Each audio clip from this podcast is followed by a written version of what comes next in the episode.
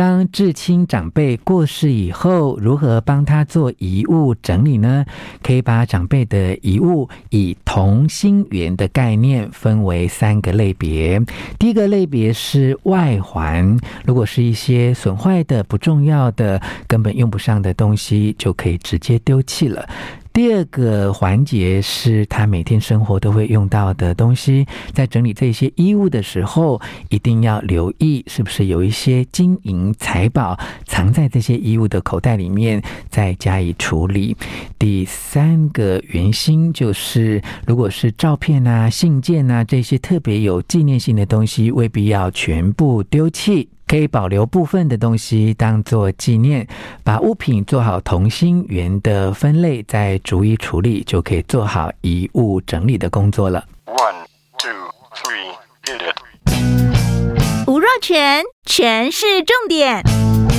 不啰嗦，少废话，只讲重点。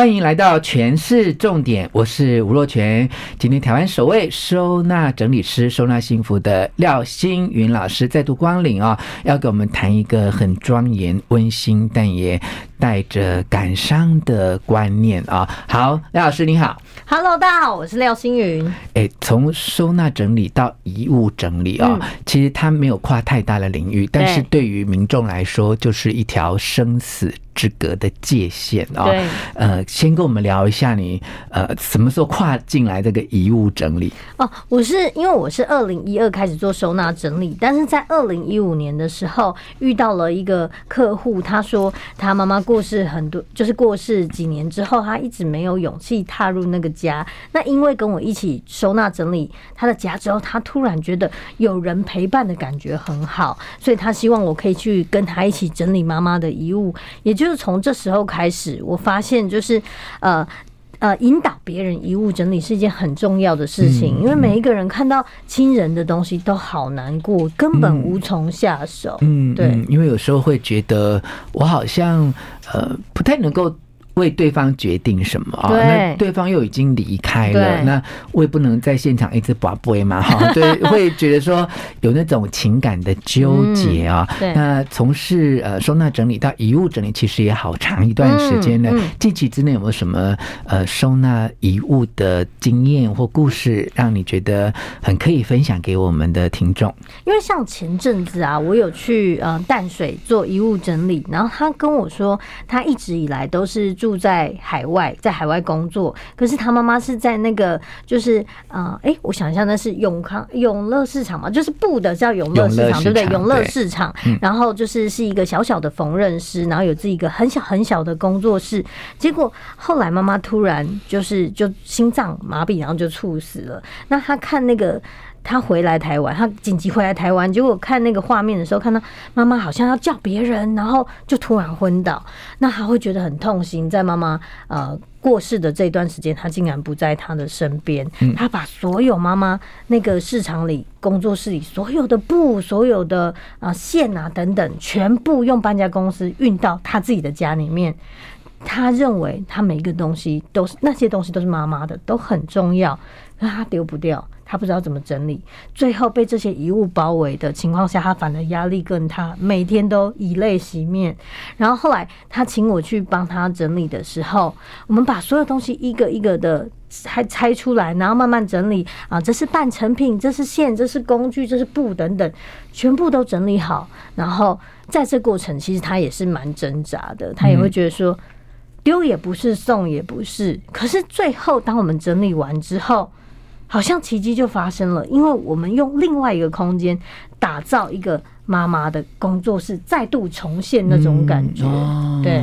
既把空间整理出来了，嗯、然后也让妈妈过去的生活，对，或她的某一些影像的纪念，借由空间的整理重新。展现出来，对，所以我们就把它所有的线啊，依照颜色摆好，嗯、然后把它的烤客机、把它的缝纫机，全部都把它就是全部陈列好，然后弄整齐这样。嗯、那其实因为他是缝纫师的呃小孩，对不对？他也有这个缝纫的技巧。然后在那之后，他就跟我说：“我我希望我接下来。”可以把妈妈所有未完成的作品全部做完，是哦，那种感觉真的很暖心。因为谢谢你延续妈妈的这些能力，那你就是你妈妈。最好的礼物，嗯、对你的生命，你的写意，嗯、你就是这个妈妈世界上最棒的礼物。嗯、所以这个遗物的整理啊，并不只是一个还原的一个思念的博物馆，嗯、它让这个博物馆是可以继续运作，把思念变成力量，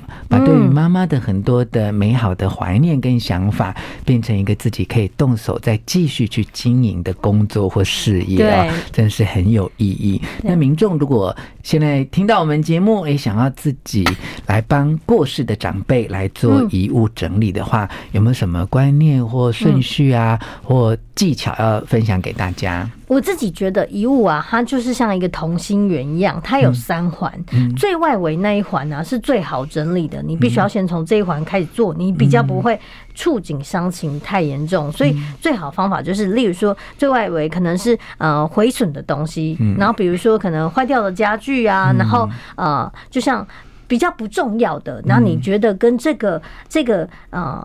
亲人比较没有绝对关系的东西，可以先清掉。也许是什么冰箱的食物这一类的，因为他可能过世了，你这些东西也不会用到，或是长久没有用到的碗盘这一类的，都先清完之后，第二轮呢是跟他。周遭每天生活有关系的东西，比如说他穿的衣服、他背的包包、他用的用品等等，这一环呢就比较艰难，因为你会看见他活着的时候使用的轨迹，所以你会很辛苦、很痛苦。可是呢，在这一环，我有一个重点想要跟大家讲是，如果是长辈，他可能会在他的。啊，衣服里面会有很多金银财宝，所以这个要特别注意。嗯，对，小口袋两百块，没错，金子藏在某一个枕头下，对对对，就是会很多他的小小的财物这样。可是你也会在这一个过程里面发现很多你不认识的他哦，就是在这个环节里面发现，哎，我长期跟我妈妈或者是跟我爸爸相处，可是怎么在到这个环节的时候才发现他有好多小秘密是我不知道的，就很有。去对啊，像我有一个朋友的爸爸就很严重的糖尿病，然后他在他的印象当中，他爸爸是非常自律，然后吃东西都很小心。嗯，那他爸爸过世之后，他也没有立刻整理遗物哦，是过了一两年之后，就发现他爸爸的冬天的大衣的口袋里面有好多巧克力，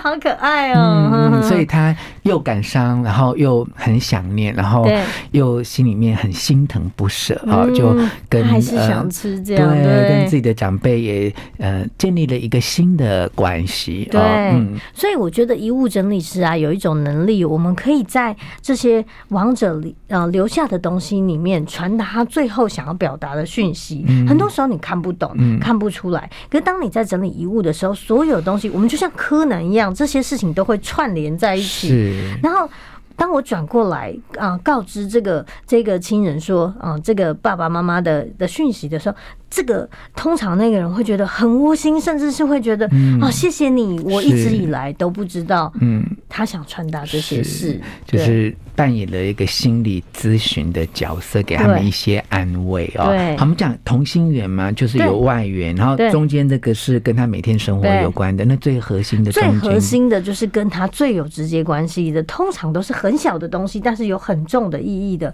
比如说照片、信件，甚至他最后的讯息等等。嗯，这一环每一个人整理到这里都都好崩溃。可是当你可以去看到这些东西的时候，你会发现，即便他走了，嗯，好像他不在了，但是他留下给他给你的是。珍贵的回忆，他会活在你心中。嗯，对，所以也要整理，把它电子化或呃怎么样的影像化。我会希望就是说，这一环的东西最少，你不一定要全部清掉，你也可以电子化。但是其实让你觉得最有连结的东西，你可以把它留下来，对，带在你的身边。好，谢谢廖新云老师来教大家呢，为过世的长辈来做遗物的整理。不过听到这边也觉得，我们自己在生前啊，最好也把我们。自己的东西先整理好，以免给我们的晚辈留下要整理的一些甜蜜的负担了。对，好，谢谢廖贤宇老师，谢谢。喜欢我们今天的节目，请分享给你的亲友，并且给我们五颗星的评价。全是重点，下次再见。